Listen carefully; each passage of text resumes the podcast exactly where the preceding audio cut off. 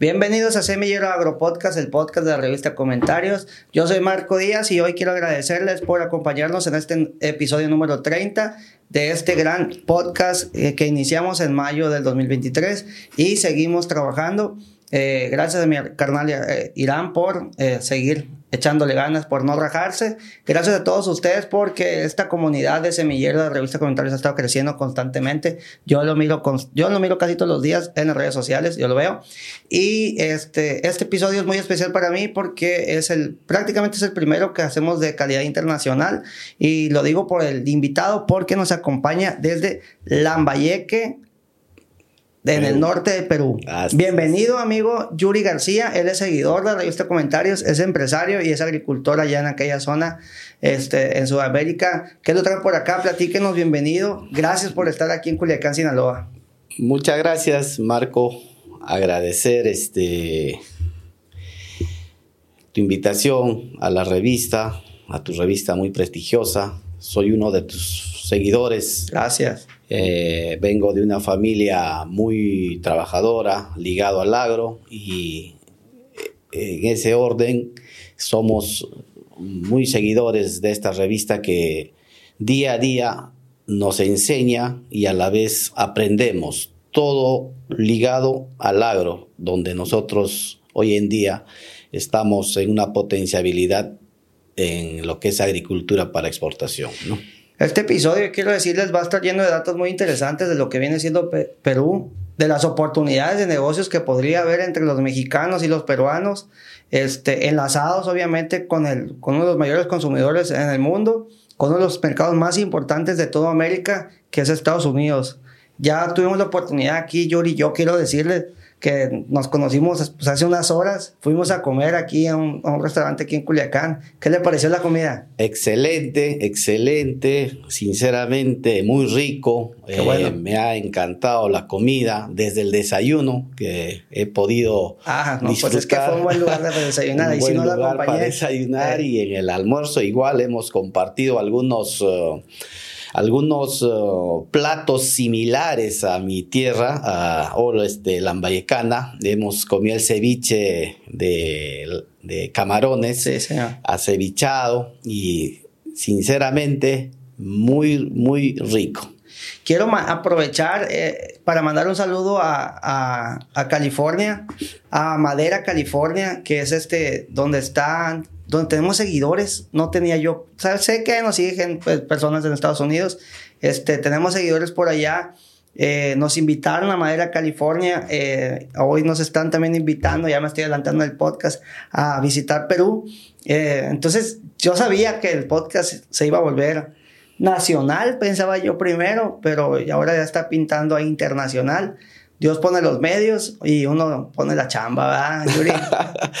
Desde luego, este Marco, ya hemos eh, agendado eh, tu visita a Perú. Eh, estamos ya, lo tenemos un hecho, lo tengo coordinado ya los tickets aéreos para poder estar en mi hermosa tierra que es el Perú y mi región que es Lambayeque, ¿no? Y, el Valle de Olmos platicarles también que estuve en la Ciudad de México hace unos días. Me topé con raza de Chihuahua, si no me equivoco, es de Delicias, es del distrito 005, Meoquic, Chihuahua. Saludos a la raza, saludos a Rogelio Pérez, que lo conocí allá en la Ciudad de México en la, reunión de la Asociación Nacional de Usuarios de Riego.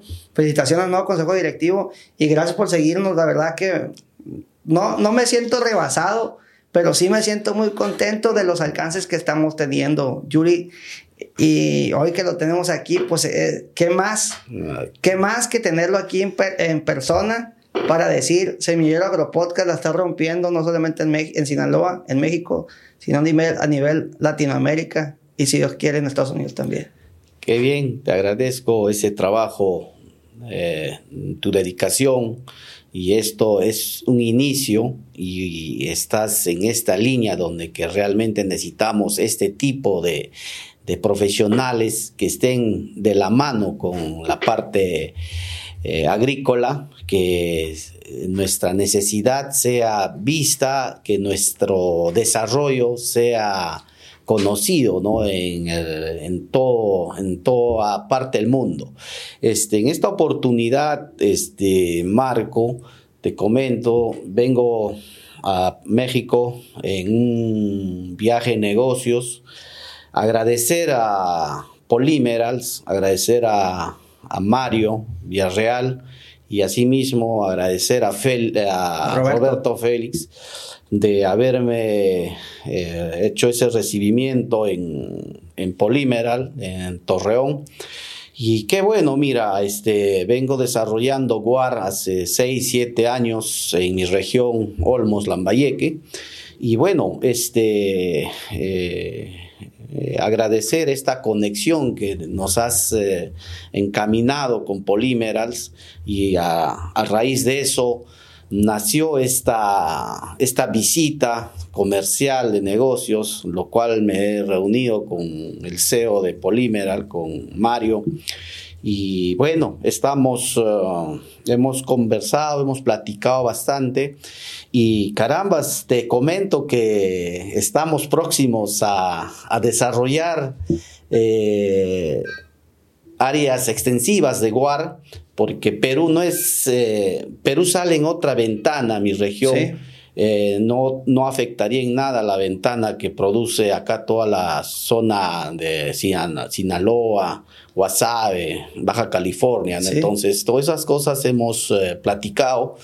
Y carambas, te comento que con Mario ya tenemos agendado la visita de, de llegar a Perú. Sí. El 14 de febrero estaremos, uh, ellos nos hacen la visita y bueno, solamente estamos para hacer algún acuerdo. Eh, más que todo, estamos en esa negociación si hacemos eh, una sociedad, un John Venturi, pero sinceramente a nivel empresarial le ha encantado, le ha gustado nuestra plática, nuestra reunión, le traje muestras del producto que venimos desarrollando, así es, del GUAR. Entonces, yo creo a nivel de, de, producción voy a ser un buen aliado para Polymeral, ¿no? Entonces, por ese lado, carambas, igual me siento feliz y contento de haber eh, llegado a esta tierra que es México. Pues bienvenido. Como contexto, en el, ahorita les voy a decir en qué, en qué episodio fue eh, donde hablamos con Roberto Félix y Ismael Hugo sobre, este, sobre el tema del WAR. Me tocó andar en, Torreón, eh, conocí la planta allá con, con Mario. Entonces, es en el episodio 9 donde hablamos del reto de impulsar un nuevo cultivo en México, que es el WAR. así dio usted conmigo, eh, me mandaron un correo interesados en conectarse con Polymerals para, pues por este interés que tenían de hacer agronegocios, ¿no? Me mandan correo, les contesté, y pues establecieron pláticas con, con, los directivos de Polymerals. Viaja de Perú usted hasta Torreón, Coahuila, y de Torreón se viene para acá. Y el agro conecta, yo se los, he dicho muchas veces, el agro conecta. Aquí les pongo el episodio 9, el reto de impulsar nuevo cultivo en México, Polymerals. Entonces, ojalá logren algo interesante eh, con, con Polymerals y sobre todo traigan nuevas oportunidades para México, pero también México lleve nuevas oportunidades a Perú qué mejor, qué quisiera yo llevarles nuevas oportunidades también o servir de escaparate para ustedes, ¿no? Claro, efectivamente, Marco, este, a raíz de esta visita, pues no hemos eh, estrechado nuestra conversación con Polymerals y para mí y para Mario ya es un hecho, ya tenemos claro el punto de partida para este nuevo proyecto que vamos a masificar la producción en la zona norte, que es mi zona, Olmos, Lambayeque. En, en ese orden, yendo este Marco, este, quien de repente mi introducción ha sido eh, no he contado mucho mi historia empresarial. Los podcasts no tienen forma ni, tienen, ni, tienen un, orden. Aquí es una plática, entre más en confianza se sienta, mejor. Gracias, en ese orden. Entonces, mira, este Marco, quien te habla es eh, Yuri García, ya me presentaste. Yo vengo de, de familia que está ligado al agro, ¿no? Soy la tercera generación de, en este proceso de desarrollar agricultura y bueno, estoy aquí este, justamente eh, en tu prestigiosa revista, eh, llegando a esta entrevista. Gracias. Este, eh, creo que hemos dado este paso como familia agroindustrial de internacionalizar nuestra compañía, que venimos desarrollando. Con, este, con esta nueva alianza que tenemos planificado con Polymerals, desarrollar Guar en Perú, es un hecho ya este, decisivo de Mario y mi persona. Igual he hecho extensivo a mis familiares, a mis hermanos que somos socios en esta, en esta sociedad, sociedad familiar. ¿no? Contamos con tierras en, la, en el Valle de Olmos, tenemos eh, áreas extensivas grandes. Asimismo, ¿no? Este, estoy por México, como te vuelvo a decir, en un viaje de negocios. Tengo interés en establecer negocios con empresas eh, que están ligadas en la parte eh, agrícola, ¿no? En este caso, te comento, mi zona está ubicada en la región norte de Perú, sí. ¿no? Lambayeque tenemos un proyecto que es el proyecto Olmos Tinajones, que mi... Olmos Tinajones. Olmos Tinajones, así es, ¿no? Entonces, eh, Olmos Tinajones ha sido un proyecto subastado por el gobierno con empresa privada, ¿no? Con Odebrecht. Se han licitado 43 mil hectáreas, los cuales 5 mil se han destinado a agricultores pequeños del Valle Viejo de Olmos y las 38 mil están destinadas en lo que es eh, agricultura de mayor eh, extensividad como cultivo de caña, arándanos, aguacates, este, espárragos. Me comentaba que Perú es el segundo proveedor más grande de Estados Unidos de aguacate Hass. Así es. Después de México. Después de México. Sí, pues este, también en arándanos, fíjate que estamos en esa línea, ¿no? De ser eh, competitivos. Esto te comento porque mi zona, mi región, es una zona trópica, es muy, tenemos bastante luz solar en todo el, todo el año, en toda la estación. Esto nos permite a que cualquier cultivo se adapte, ¿no? Con bastante facilidad.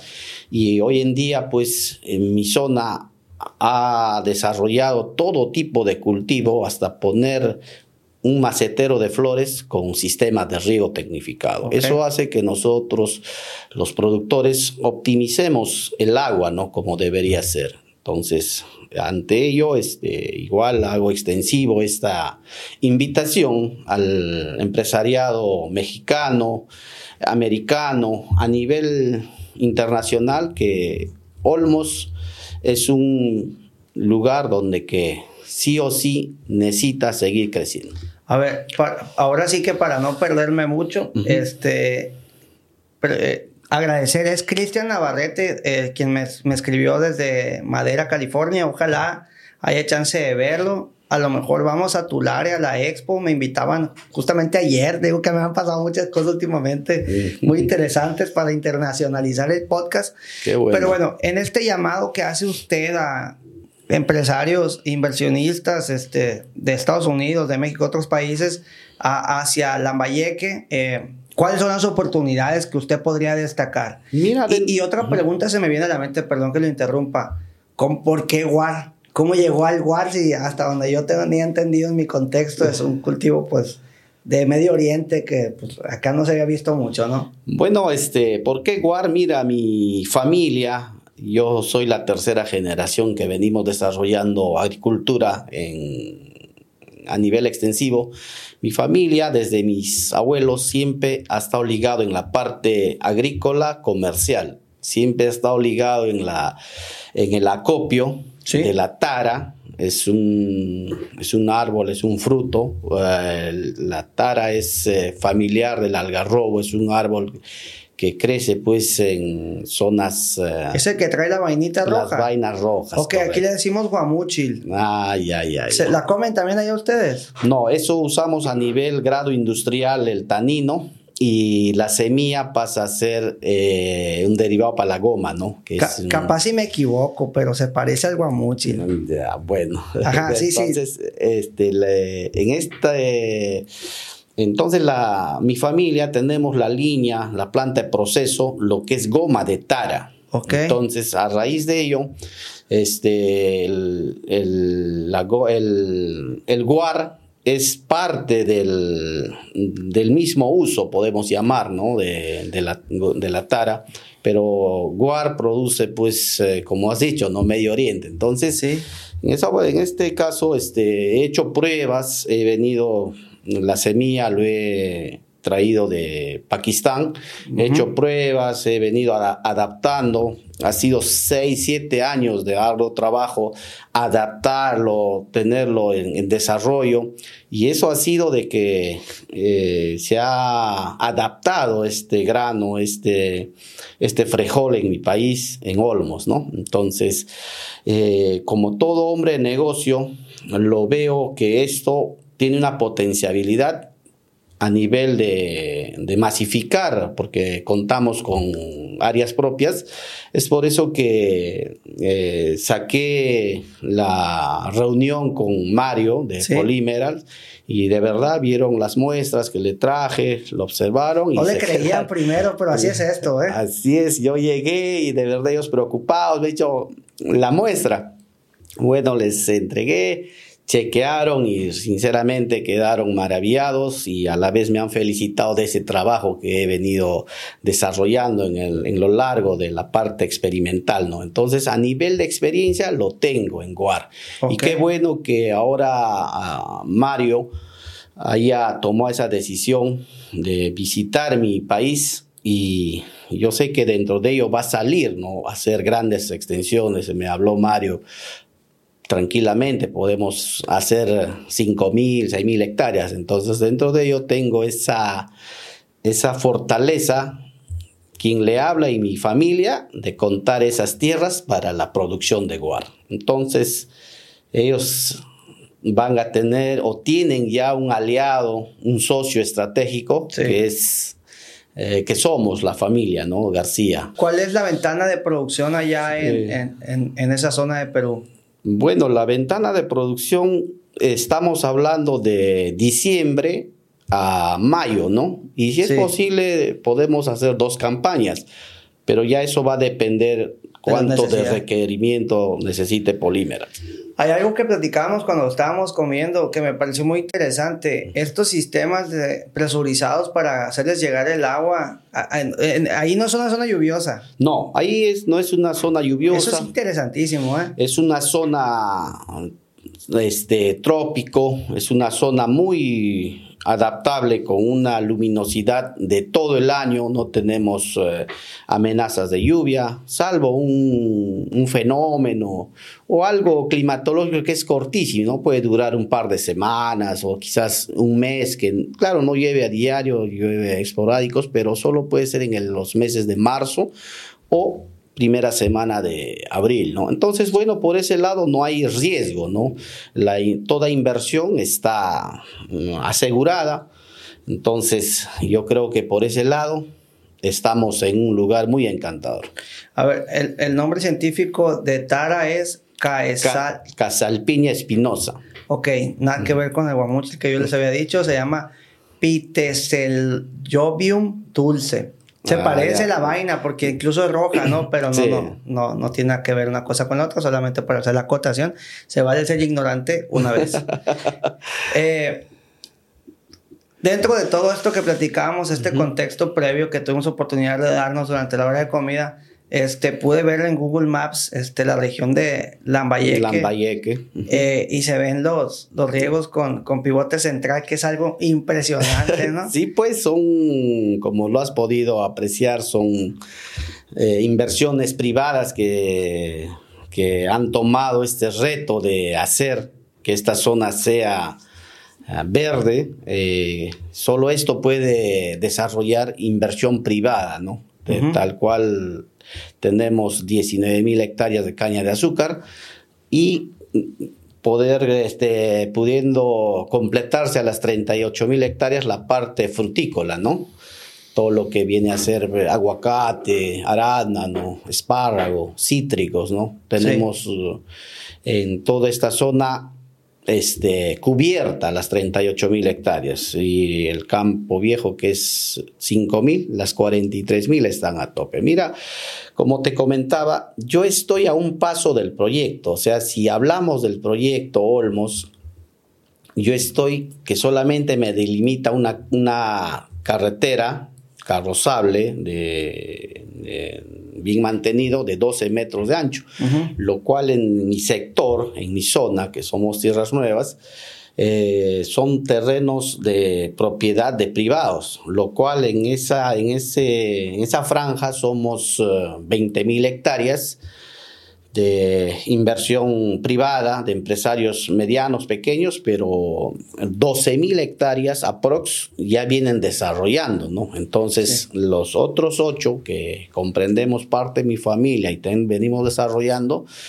este, está en ese desarrollo continuo, ¿no? Es por eso invito al empresariado mexicano eh, y de todo el mundo de que su inversión en Perú está asegurado. Tenemos un país donde que es democrático, gracias. Tenemos un país donde que garantiza nuestra constitución política la inversión privada y la inversión extranjera. Por ese lado pues. estamos realmente asegurados. Por ese lado hago la invocación de que no tengan miedo y más bien al contrario, Perú está en el ojo del mundo, ¿no? Somos ahorita con decirte, segundo exportador de aguacate, seguido a México, y estamos ahorita con un potencial en la exportación del arándano. Aquí me pasaba un dato usted, según la Asociación de Gremios Productores Agrarios del Perú, AGAP, estima que las agroexportaciones alcancen su pico el próximo año y llegue a los 11.554 millones de dólares es un sector muy pujante entonces en, la región, en, el, en, el, país. Pues. En el país, o sea, sí. Pues Eso representa un porcentaje considerable de crecimiento, ¿no? Me, me, comentaba también que están por encima incluso en el tema de exportación y producción de berries sobre Chile. Hemos superado. Ese es un buen dato. De, de hecho, superado. tengo entendido, ¿no? Y a lo mejor me equivoco, si se vale también. Quienes trajeron fuertemente los berries a México pues fueron los chilenos con inversión de allá y todo, toda la cosa. Entonces, hay, hay mucho que hacer agrícola. Yo no tenía idea que Perú fuera una potencia agroalimentaria tan fuerte. Mm, bueno, en estos últimos, ah, hablando del 2015, que entró en, en, en marcha el proyecto Olmos, Perú ha dado un giro, pero y un salto de gran envergadura y claro que tenemos eh, empresarios eh, chilenos, eh, empresarios holandeses, mucho, mucha inversión extranjera que, que, sinceramente ha empujado que país, este, Perú como país sea un país muy exitoso y a la vez rico, ¿no? De producir esta magnitud de variedades. Enhorabuena Tal vez les hace falta un poquito el toque mexicano por allá, a ver quién se anima a echarse la vuelta. Yo, si Dios quiere, haré lo, haré lo propio para conocer la zona. Así es, encantado, este, pues. creo que ya este, está dicho decir, ¿no? Ya está programado nuestra visita para el 26 de febrero, Marco. Entonces, de acá, Perú y mi familia te va a recibir con con los brazos abiertos y hay mucho por trabajar y, de verdad que esta revista, así como funciona en México, se internacionalice y realmente trabaje de la mano con nuestro sector que es Perú Olmos. Platíquenos cómo ha sido ser productor para usted, cómo fue este cambio, y esto no está ni preparado, cómo fue este cambio de, desde que entró este proyecto Olmos que les hizo llegar el tema del agua este, en la calidad de vida por, lo, pronto de su familia, pues. Bueno, en mi familia siempre hemos eh, eh, estado ligados en el agro.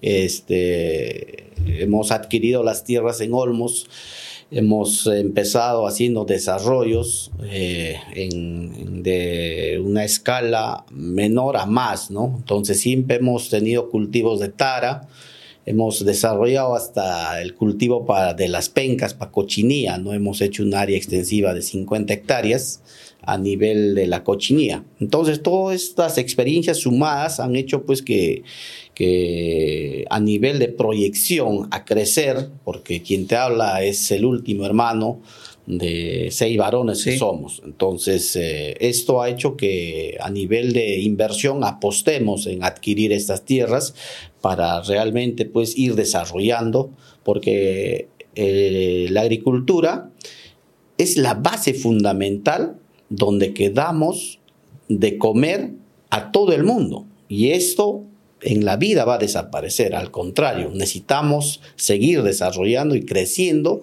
en la diversidad de productos ¿no? que nos pueda generar. En ese caso, nos hemos proyectado como familia en estas tierras y venimos desarrollando. Es por ello que, que hacer este tipo de alianzas estratégicas, alianzas comerciales, en este caso como Polymerals, este, espero que, esto ya es, un hecho para nosotros y así seguir invitando al empresariado para poder hacer en conjunto o, a nivel de venta, ¿no? En este caso. Me comentaba en su visita, aprovechando su visita aquí a Culiacán, pues antes de ir a, almorzar, a comer nosotros, este, estuvo con Alfredo Díaz Belmontes. ¿Cómo le fue? Es el director de la Asociación Mexicana de Horticultura Protegida. Aquí estuvo también el podcast. Ah, qué bueno, qué bueno agradecer a Alfredo eh, su recibimiento en su oficina. Este, platicamos mucho. Sinceramente, el trabajo que viene realizando también es mis saludos, ¿no? y bueno, es un trabajo muy, muy importante a nivel de desarrollo de tecnología, ¿no? Me ha hablado del tema del invernadero, casa maya para la producción de tomates y, varios tipos, ¿no? En este caso. Y de verdad conversamos, este, eh, fíjate que eh, le comenté de las bondades del proyecto Olmos, se quedó maravillado. Me se impresiona, se impresiona. ¿eh? Se impresionó. Y también agradecer a Alfredo que me ha invitado del 21 al 27 de marzo este, para la feria en Guadalajara, una feria importante. Y asimismo el 25 de agosto que es un simposio en Cancún, ¿no? Ah, sí, es la Asamblea Nacional de ellos. Así es, entonces. Capaz si nos volvemos a ver por ahí. sí, creo ya este, lo tengo agendado, entonces es un hombre muy importante y es un hombre muy conocedor de la parte agrícola y para mí es un crack. Y de verdad, ese tipo de, de de hombres que realmente apuestan por el agro, eso es lo que necesitamos, ¿no? Y en, este, en, ese, en ese orden igual me identifico y soy, carambas, me ha llenado de mucha fortaleza, de mucho espíritu a que el tema agrícola tiene dificultades, pero no hay que sentirnos por vencido, ¿no? No, coincidíamos hace rato, ¿no? Cuando veníamos en camino, que hay que apostarle al sector primario porque la humanidad siempre se tiene que alimentar. Así es, este, Marco. Hay años no tan complicados. Eh, caso Sinaloa, pues el 2023 fue un parteaguas en cuanto al tema de comercialización. Fue, un fracaso la, la, comercialización este, para muchos productores. A la fecha todavía traen esta problemática. Y bueno, ya estamos este, empatados con el ciclo 2023-2024 y y bueno, en algunos casos algunas hortalizas van muy bien. Para granos pues seguimos a la expectativa, ojalá sea un buen año. Este, pero bueno, los retos que vive el agro en México no son tan diferentes a los que vive el agro en Perú, me imagino, ¿ah? Bueno, no, lo he visto acá, Culiacán, Sinaloa, yo pienso más al norte, me comentó Alfredo tenemos eh, este, una similitud, ¿no? Es por eso que ellos se están desarrollando en este tema de las casamayas o invernadero, el, el Berristen, ¿no? Sí. En una producción muy, muy, muy fuerte, ¿no? Incluso en los tomates. Entonces, esta tecnología, como hace rato has dicho, eh, es un conjunto de, ideas, de retos, de, trabajo, ¿no? También agradecer a, los, a la inversión privada extranjera de que ha apostado en la agricultura en Perú, en el Valle de Olmos, ¿no? Es muy bueno contar con la, con la inversión extranjera, sobre todo en aquellas zonas que, pues, literal tienen países muy pegados, ¿no? Acá nosotros nada más tenemos al norte de Estados Unidos, a la frontera estamos acá con, con Guatemala en el sur. Y, pero también es una ventaja para nosotros tener a Estados Unidos al frente, ¿va? Pues, arriba. eh, en, en, en esta misma dinámica, me gustaba el contexto que, que, maneja usted en un panorama internacional. Me decía que ha visitado también varias expos, que hay este proyecto de, de promover la inversión en aquella zona. ¿Qué expos ha visitado? ¿Qué, no, ¿Qué novedades ha encontrado? Porque pues para eso son las expos, ¿no? En la carrera empresarial que llevo, este, es muy importante y en, la, en este sector que vengo mm, del agro, es muy importante participar, ¿no? He participado en varias eh, ferias, he estado en una feria también en Holanda, he estado en una feria en Asia y bueno, también acá en México he estado en el, una feria que es el de insumos que hay en septiembre, hacían en Centro Banamex. Ok. Eh, entonces, yo creo que a nivel mm, del empresariado, esto no debemos dejar, ¿no? De estar en constante participación porque eh, nos vamos así o sí chocar con mucha gente muy importante y muy exitosa que está ligado en el agro. Sí. Entonces, eh, eh, gracias a ello, Perú o cualquier otro país que viene desarrollando agricultura, es necesario llevar esto de la mano, ¿no? Hacernos conocer.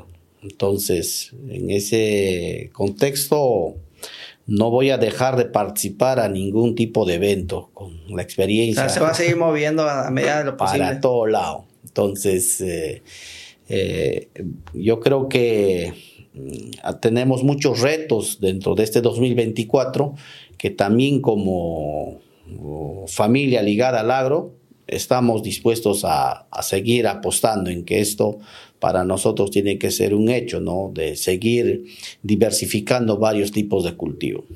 Tienen esta, pues por lo que yo veo de contexto, porque pues como lo sabemos, no he tenido la oportunidad de conocer por allá, este, en la descripción que estoy viendo de, de la región, suelo franco arenoso, con escasa vegetación, este, un clima donde no hela, pero tampoco llueve mucho, pero pues con estos proyectos pues ya hicieron llegar el agua y de ahí viene la explotación entonces eh, agrícola, agroalimentaria de la región. Eh, es el interés. Eh, hay, hay, un buen avance científico, agronómico en, la región de, del Perú. Hay un avance, pero a, paso agigantado, ¿no? Perú, mi zona, es un invernadero natural. Es un invernadero, con decir que es natural, lo tenemos todo. Entonces eh, tenemos esta irrigación que ha entrado en marcha desde el año 2015 aprox. Este pues. es un proyecto nuevo, pero ha dado pasos agigantados, ¿no? Tenemos al grupo Mission, Agrovisión, Agrocomplejo Agroindustrial Beta y todos ellos se han sumado a este reto de desarrollar agricultura en gran envergadura. Y es por ello nosotros estamos frente a este proyecto, pero desarrollando agricultura que hoy en día mis vecinos potenciales vienen desarrollando, empresa argentina, eh, alemana, holandesa, venimos desarrollando con pozos tubulares. Es lo de bueno que en mi Perú no hay zona de veda. Podemos eh, obtener agua del subsuelo con una baja este, conductividad eléctrica, estamos hablando, el más pesado podría llegar a 2, ¿no? Pero en, en, perforaciones hoy en día todo es pozo y riego tecnificado. Solo así somos cuidadosos de la parte hídrica subterránea que nos da esa oportunidad de desarrollar agro.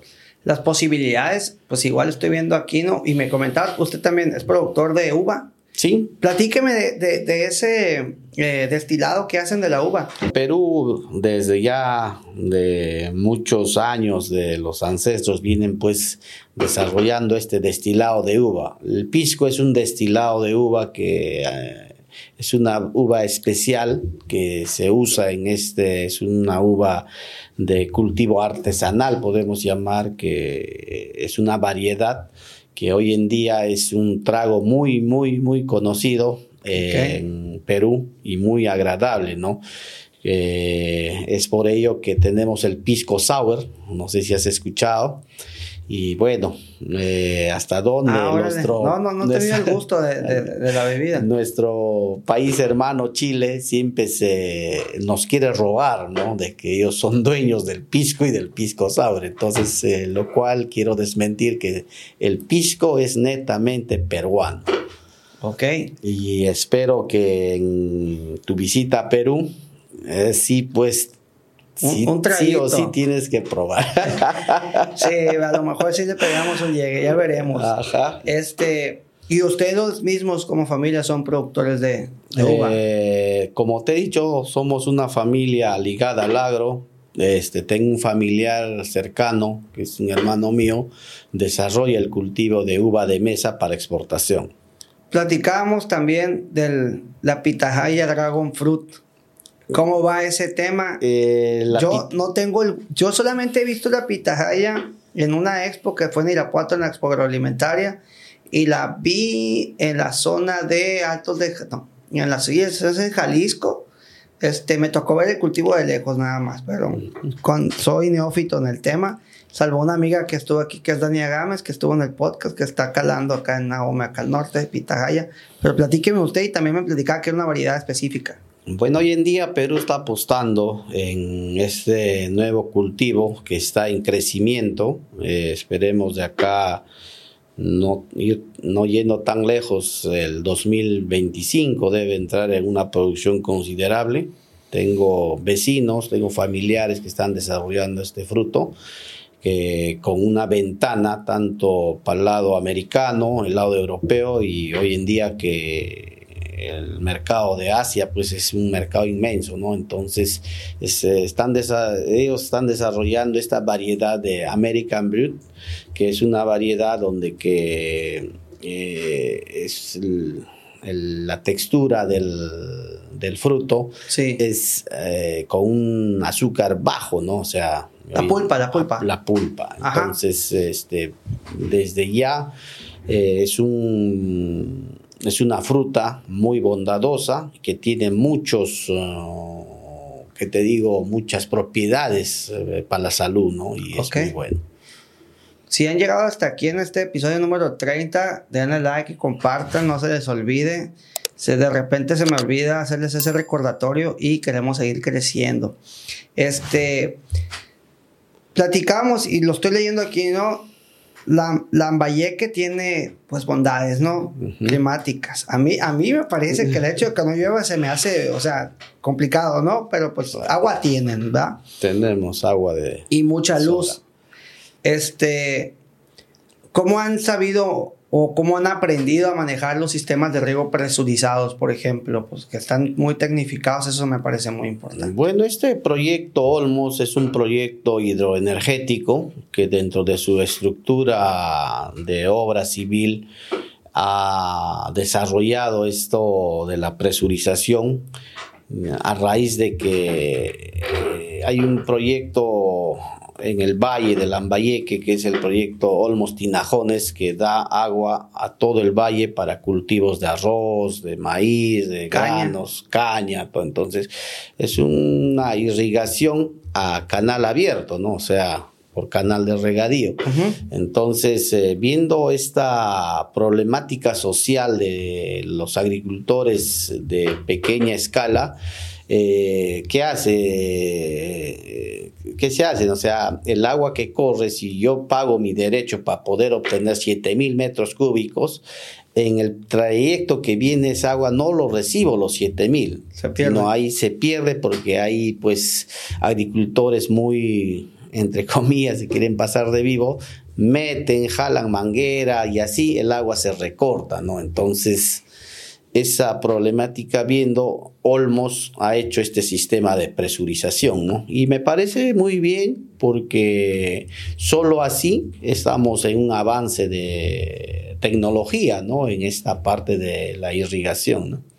Sería bueno de repente importar algunos talentos de, de acá del país, de México, porque hay, hay buenos agrónomos y productores que saben aprovechar las tecnologías de riego, ¿no? Claro. no estoy diciendo que ya no los haya, ¿va? No. debe de haberlo, por supuesto. Yo justamente es, eh, es esta, este momento y esta oportunidad de interactuar con contigo Marco es para poder este hacer este no un Lazos. intercambio de, de- de ideas y realmente me parece y comparto tu idea sinceramente Lo veo muy orgulloso como peruano de visualizarse como un titán agroalimentario como país. ¿Qué significa para usted ese, ese tema?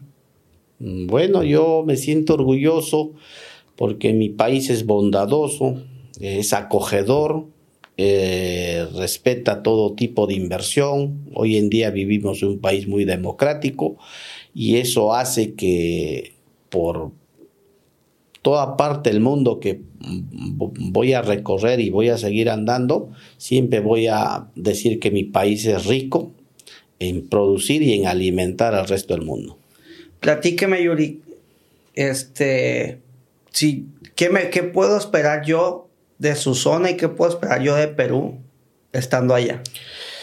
Mira, justamente viendo nuestra eh, relación cultural con México, no vas a nada de extrañar porque tenemos las mismas costumbres, podemos llamar a nivel de, de la gente mexicana, y tú vas a aprender mucho, ya que mi país está en pleno desarrollo de este proyecto agroindustrial, ¿no?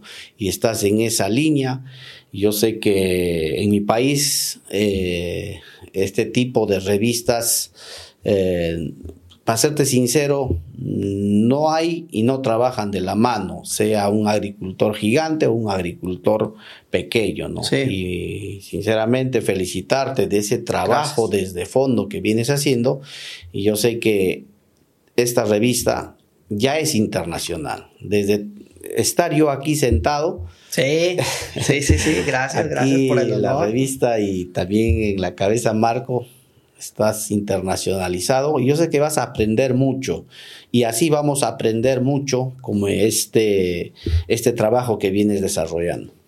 Aquí tengo un dato, ¿no? Hay 60 agroexportadoras que están apuntando a ampliar fronteras agrícolas para el cultivo de palta, aguacate, arándano, uva, granada, limones y plátano. La verdad es que tienen un mosaico de cultivos muy interesante. O sea, tienen con qué, tienen con qué trabajar, tienen con qué entrarle duro a, pues a, a otros países, ¿no? Sí, definitivamente, como te he dicho, somos un, un valle, somos este, una zona este, eh, donde que todo este cultivo está en marcha, Marco. Sí, está sí. en marcha, o sea, se, se está dando en pleno. Por eso somos eh, exportadores del banano orgánico para acá, para el país vecino de Estados Unidos.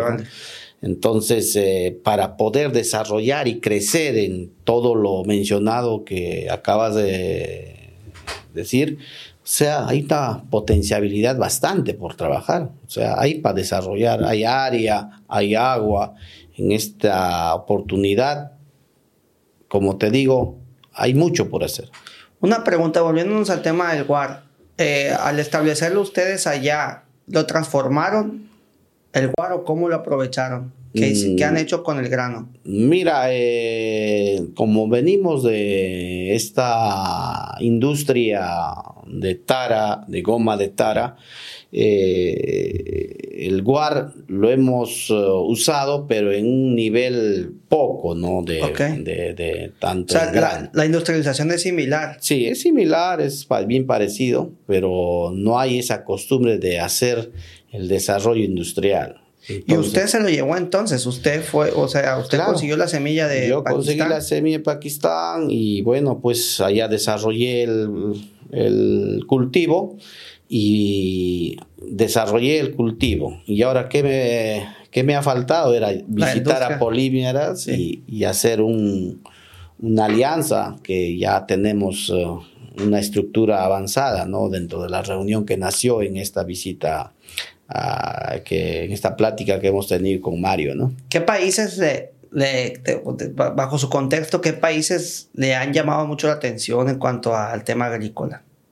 Bueno, en ese eh, contexto eh, tenemos muchas eh, ventanas por atender a otros países este, a nivel de, de, producción agrícola y yo creo que es un inicio que estamos dando a pasos agigantados en el sector y yo creo que haciendo este tipo de trabajos como hoy en día me tienes a frente, va a tener una potencialidad a seguir creciendo Perú. Yuri, ¿cómo es la conectividad de Lambeyeque? O sea, ¿cómo está ubicado geográficamente? Está en la costa de la costa de, de geográficamente en la costa de Perú, dentro de la parte geográfica. Sí. Lambayeque cuenta con habitantes de 1.300.000 habitantes, mi departamento, y, hoy en día pues la mano de obra, eh, eh, mucha gente depende de esto a mano de obra que el proyecto y proyectos particulares que estamos desarrollando agro, ¿no? Entonces, eh, a nivel socioeconómico también ha mejorado varios distritos eh, en el parque automotor. Eh, hay gente que realmente se ha financiado de comprar un bus, una camioneta, porque sí hay trabajo seguro. Ha, detonado, pues, de la, agricultura es la base, pues. Así es, así es, como antes decía Alfredo, ¿no? O sea, el hecho de crecer a nivel agrícola, no solamente el empresariado agrícola crece, sino también crece porque para nosotros contar con esta cadena tanto de mano de obra, directos, indirectos, es toda una situación muy compleja. O sea, acá no solamente el empresariado crece en la vida, o sea, crecemos todos. Todos, porque hoy en día tenemos técnicos, tenemos eh, eh, personal capacitado que realmente tiene que tener criterio cuando entra a campo a trabajar, ¿no? Porque el, trabajo de campo yo sé que es fuerte, pero te nos debe apasionar, ¿no? Yo creo que hoy en día las empresas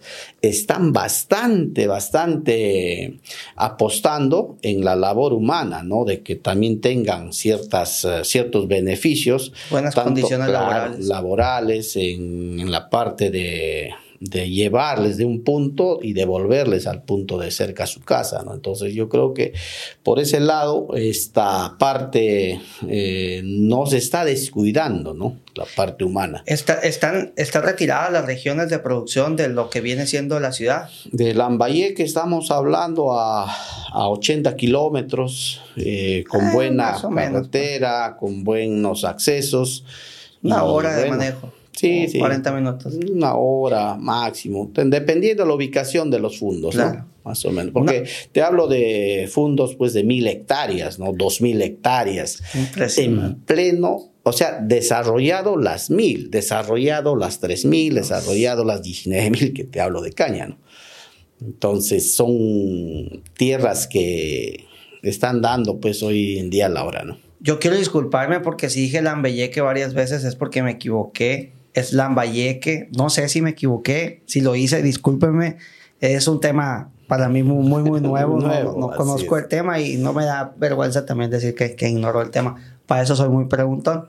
Qué bueno. Eh, este, entonces, llegando a, ciertas conclusiones, podríamos pensar este o podríamos platicar que el siguiente paso para la región es la industrialización y la exportación, fortalecer la exportación entonces, ¿verdad? Así Porque la producción primaria básicamente ya la tienen. Ya la tenemos. Este, hoy en día te comento de que en la zona, en la zona donde estamos, en la zona donde estamos, eh, se está instalando esta naviera Merckx. Ok.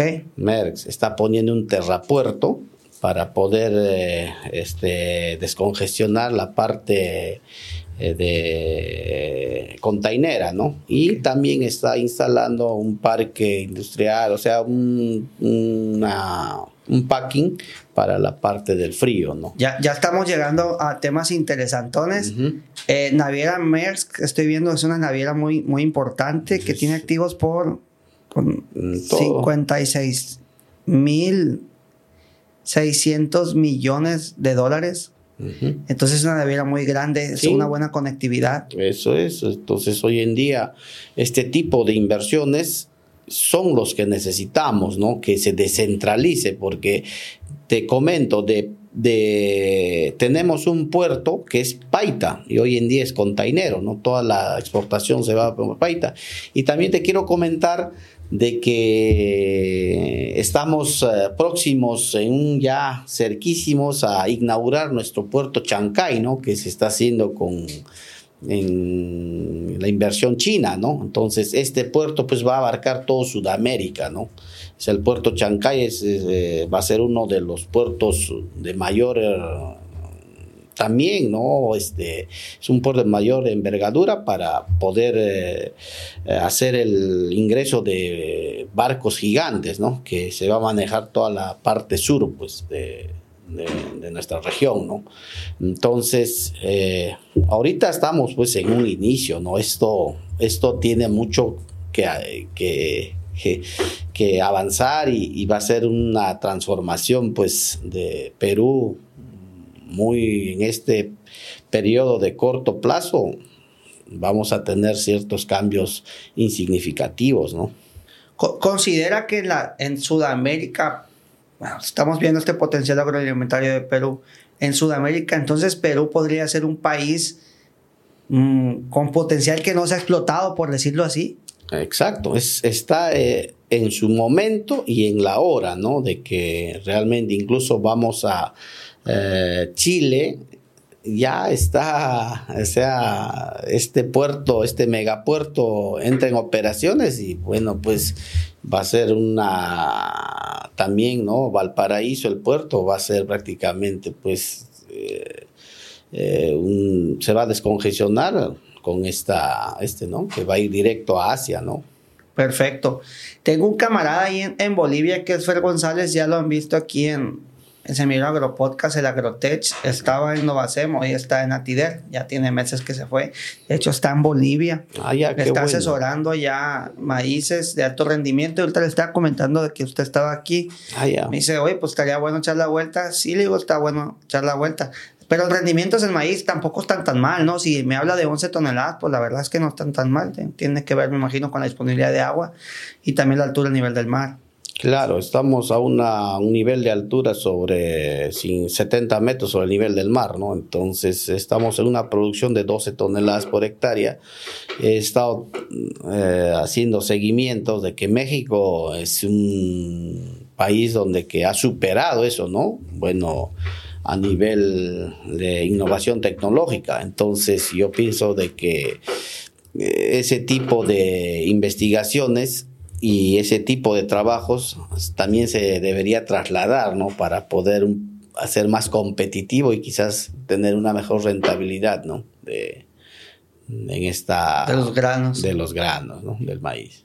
Estimado amigo Yuri, bueno, pues entrando ya, como quien dice, en la fase final de este 30 episodio de Semillero Agro Podcast. También le podemos decir que es el 15 de la segunda temporada. Todo depende de cómo lo quieran ver ustedes. Analizamos hace rato el asunto de costos de producción. Eh, siempre he dicho y lo digo aquí, no hay agua más cara que la que, se, que la que no se tiene. Justamente hoy, este, ¿qué día es hoy? Miércoles, martes. ¿Qué, Irán? ¿Qué día es hoy? Miércoles. Hoy es miércoles. Estuvimos en la zona sur del Valle de Angostura andamos haciendo un trabajo allá muy interesante con un módulo de riego que está haciendo la dotación volumétrica de agua. Ayer me decía un, un productor que tengo en el grupo de la revista Comentarios en WhatsApp que eso era, pues eran mentiras y que eso no se podía pasar, que eso no, no podía darse. Pero usted me está dando un dato muy, muy interesante. Paréntesis. En el módulo 5.1, en el 4.4 y en el 4.1 aquí en Sinaloa, ya están avanzando en la dotación volumétrica de agua, entonces sí es posible. El costo del agua anual allá es de 700 dólares, eh, ¿cómo le llaman? ¿Derecho de agua? Sí, derecho de agua de hectárea, campaña, ¿no? O sea... Puedes llevar dos campañas en el año, pues. Claro, pues lo puedes llevar. Es por eso que cuando este proyecto hidroenergético, el proyecto Olmos, ha licitado estas tierras, lo ha tenido claro de que cultives pues. o no cultives, esa tarifa se paga. Si compras tierra ya, por ejemplo, pues, tienes que pagar los 700 esto es dentro del proyecto. Dentro del proyecto. Pero si estás al frente del proyecto. ¿Qué es donde bombean? Donde bombeamos con pozos es mucho más barato y súper ah, económico. ¿Y cómo, cómo, hacen el bombeo con, con, energía? La energía tenemos en los campos agrícolas que nosotros tenemos. Tenemos energía, vías de acceso, vías de comunicación, tenemos todo.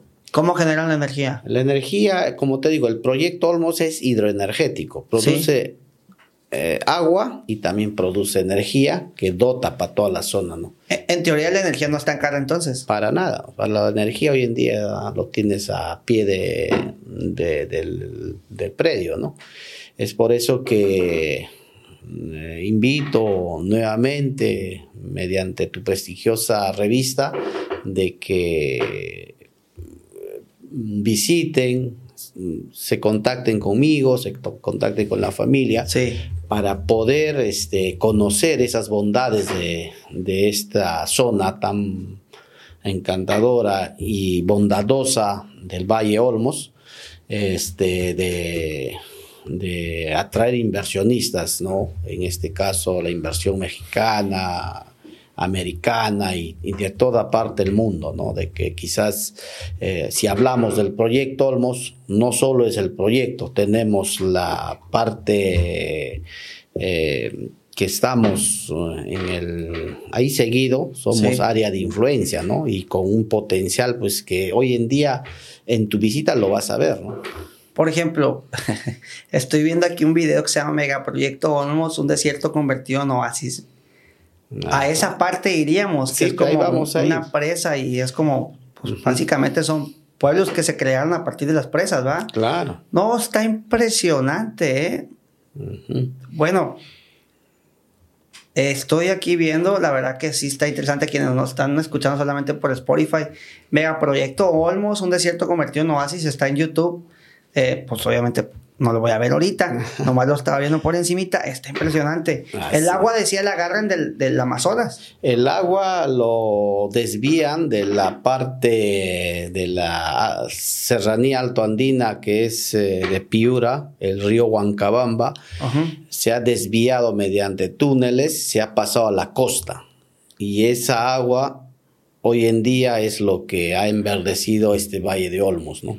Pues aquí estoy viendo muchos mensajes de felicitación a los peruanos por haber hecho este, este, este gran proyecto Olmos. La verdad que eso me hace sentir muy contento que usted esté aquí porque estoy viendo lo importante que es y entonces estoy entendiendo la razón por la que usted nos está visitando aquí en, en Así es, Marco. Este, yo creo que este es ¿eh? un inicio, un inicio y de repente algo extensivo de que a nivel de, este, de esta entrevista bastante productivo, bastante, me, siento emocionado de estar acá contigo, sea conocido este, mi zona y, realmente podamos eh, eh, recibir inversión extranjera ah, en, nuestro país.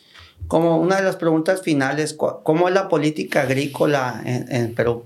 En la política agrícola está garantizada, como te vuelvo a decir, eh, la tenencia de la constitución.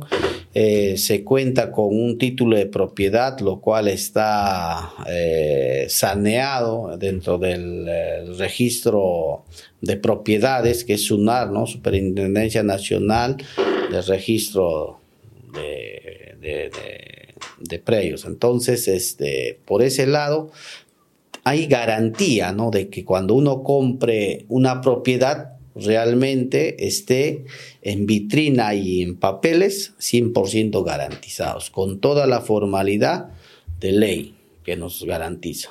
¿Cómo contactarlo, Yuri, en caso de que alguien de quien de las personas que nos escuchan o nos ven en YouTube o nos escuchan en Spotify, Apple Podcasts, etcétera, cómo contactarlo? Bueno, yo soy Yuri García Ayala, vengo de Olmos, este dejo mi número de celular, es el 9 este es el 9320 35712 en delante mi código de país 051 más 51 ajá más 51 eh, para poder eh, darles esas eh, algunos alcances igual dejo mi correo yuri.proyectosyriegos@gmail.com ¿Por qué proyectos y riegos? Porque dentro del cualquier proyecto que tú quieras emprender o quieras iniciar, va a empezar con el proyecto de hacer riego y luego siembra. Como te vuelvo a decir, de que en mi país, para poder desarrollar agro eh, en mínima o pequeña o mediana o grande o a grande escala, se va a hacer mediante riego tecnificado. ¿Qué es lo que más utilizan? Usamos en lo que es eh, maíz, en lo que es caña, usamos el pivot y el resto es este el sistema de riego con cintío que acá le conocen, ¿no? Con cinta de riego por goteo. Riego por goteo y pivote central. Así es. Así. No sé si quiere agregar algo más, Yuri, la verdad que bueno, gracias. Este, agradecerte eh, de esta entrevista, Marco. Y bueno, este, esa amabilidad, esa, ese calor, no pensaba recibir sinceramente acá de tu persona y llegar a tu revista tan prestigioso. Y bueno, eh, quiero ratificar mi invitación, que ya es, está confirmado, es un hecho que tu persona y tu equipo estemos haciendo otra entrevista a mi familia que vengo, que son mis socios, ¿no? En este caso te, te hago extensivo los saludos por parte de ellos. Gracias. Y sinceramente no dejan de decirme que se sienten felices de, de recibirte allá. Igual te brindo un fuerte abrazo y sinceramente volver a, a decirte que estoy sumamente agradecido de haber eh, eh, compartido esta entrevista, este Marco. Bueno, pues yo también les dejo, les dejo mis datos de contacto, 6674-291919. Viene la Expo Agro Sinaloa en febrero, viene la Expo Ceres en Los Mochis en marzo, vamos a andar las dos expos, si Dios quiere. Traemos este interés de, de ir a Tulare, de ir a Madera, California, con el compa Navarrete, ojalá se nos dé traemos este, este proyecto de, de, Perú, veremos, Dios quiera que se pueda. También Chihuahua, entonces pues eh, Semillero nació para eso, para, para poner al alcance de todos, este, a través de redes sociales, posibilidades de negocios, posibilidades de, de cultivos, conocimiento, experiencias del agro. Este, Vamos a entrar, si Dios quiere, con temas de acuacultura, Bayram. Este, solamente quiero mandar unos saludos. La verdad es que pocas veces o sería la primera vez que lo hago. Eh, leer algunos comentarios en el canal de YouTube. Creo que la mejor plática del agro que he escuchado tocó todos los puntos. Gracias desde el estado de Tlaxcala. Fue Jorge Domínguez en el episodio de Alberto Mustieles, que es las tres hélices del rendimiento. Qué excelente oír a una persona que transpira conocimiento. Amigo, agradecemos tus programas. Yo soy de Jalisco y mis respetos mucho y muy interesante la información. Rogelio Martínez, excelente información, dice César Torres. Saludos desde Nealticán, Puebla, y dónde se puede comprar los productos. Creo que ya ahí están los datos de Mustieles en ese episodio. Y bueno, hay muchos más comentarios. No sabía, a veces no me doy cuenta, tanto comentario que hay. Muchas gracias. Comenten este episodio.